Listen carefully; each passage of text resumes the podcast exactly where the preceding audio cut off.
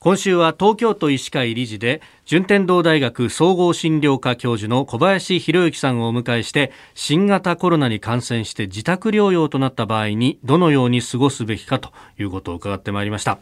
えー、岡田春江さんが書きそして小林先生と、えー、鳥居内科クリニックの鳥居明先生が、えー、監修された本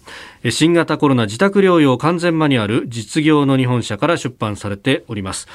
まあ、これ療養の方法だけじゃなくってこの病気に対する症状だとか対策法も合わせてしっかりと載っているというものですが、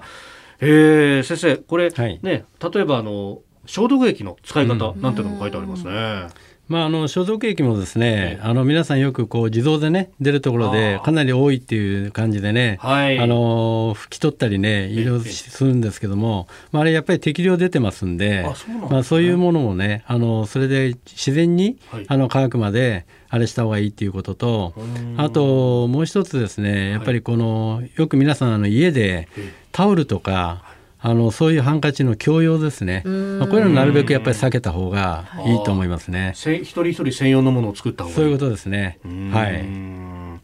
さあそして小林先生というと免疫力、えー、これを高めるさまざまな方法をご存知ですがどうですか？このコロナに対してっていうのもこれ重要になってきますか？そうですね。あのよくですね我々あのハードとソフトをねあの患者さんにも、はい、あのしっかりやってくださいって言います。ハードとソフトハードはですね、はい、まあ、要は3密を避けるとか、それから消毒をするとか、マスクをするとかっていうね、まあ、基本的なことなんですが、はい、ソフトの面は体に関係することで、ええ、まあ、これはもう本当、睡眠と栄養と運動、まあ、食事と運動ですね、この3つですね、はい、で、この3つが整うと、しっかりやってると、運動して、食事をしっかり3食とって、はいでそれからあの睡眠がしっかり取れるってなるとですね、うん、やっぱこれはもう自律神経が整ってきてやっぱり一番影響を受けるのは腸内環境ですね。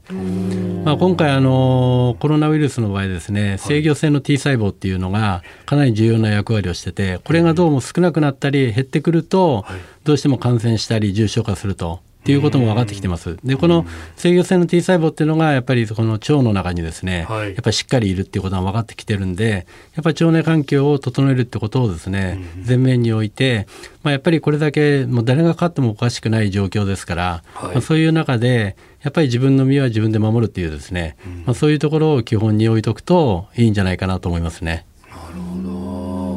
じゃあまあ睡眠しっかりとって運動もしてでこれバランスの取れた食事を3食ってことですか？そういうことですね。はい。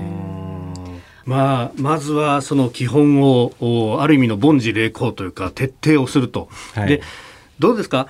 もしかかってしまった場合というのも、うん、この日本の医療というのは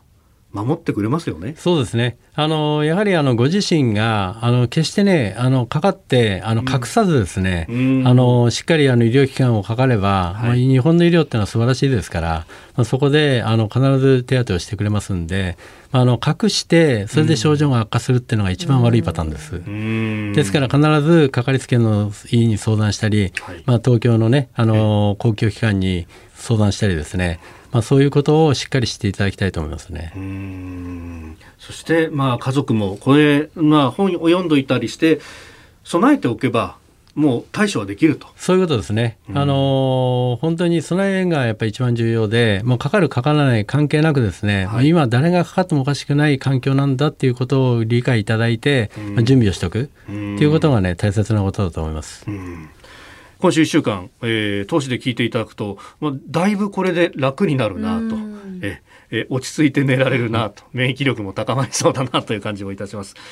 えー、番組では過去のアーカイブホームページから聞けるようになっております。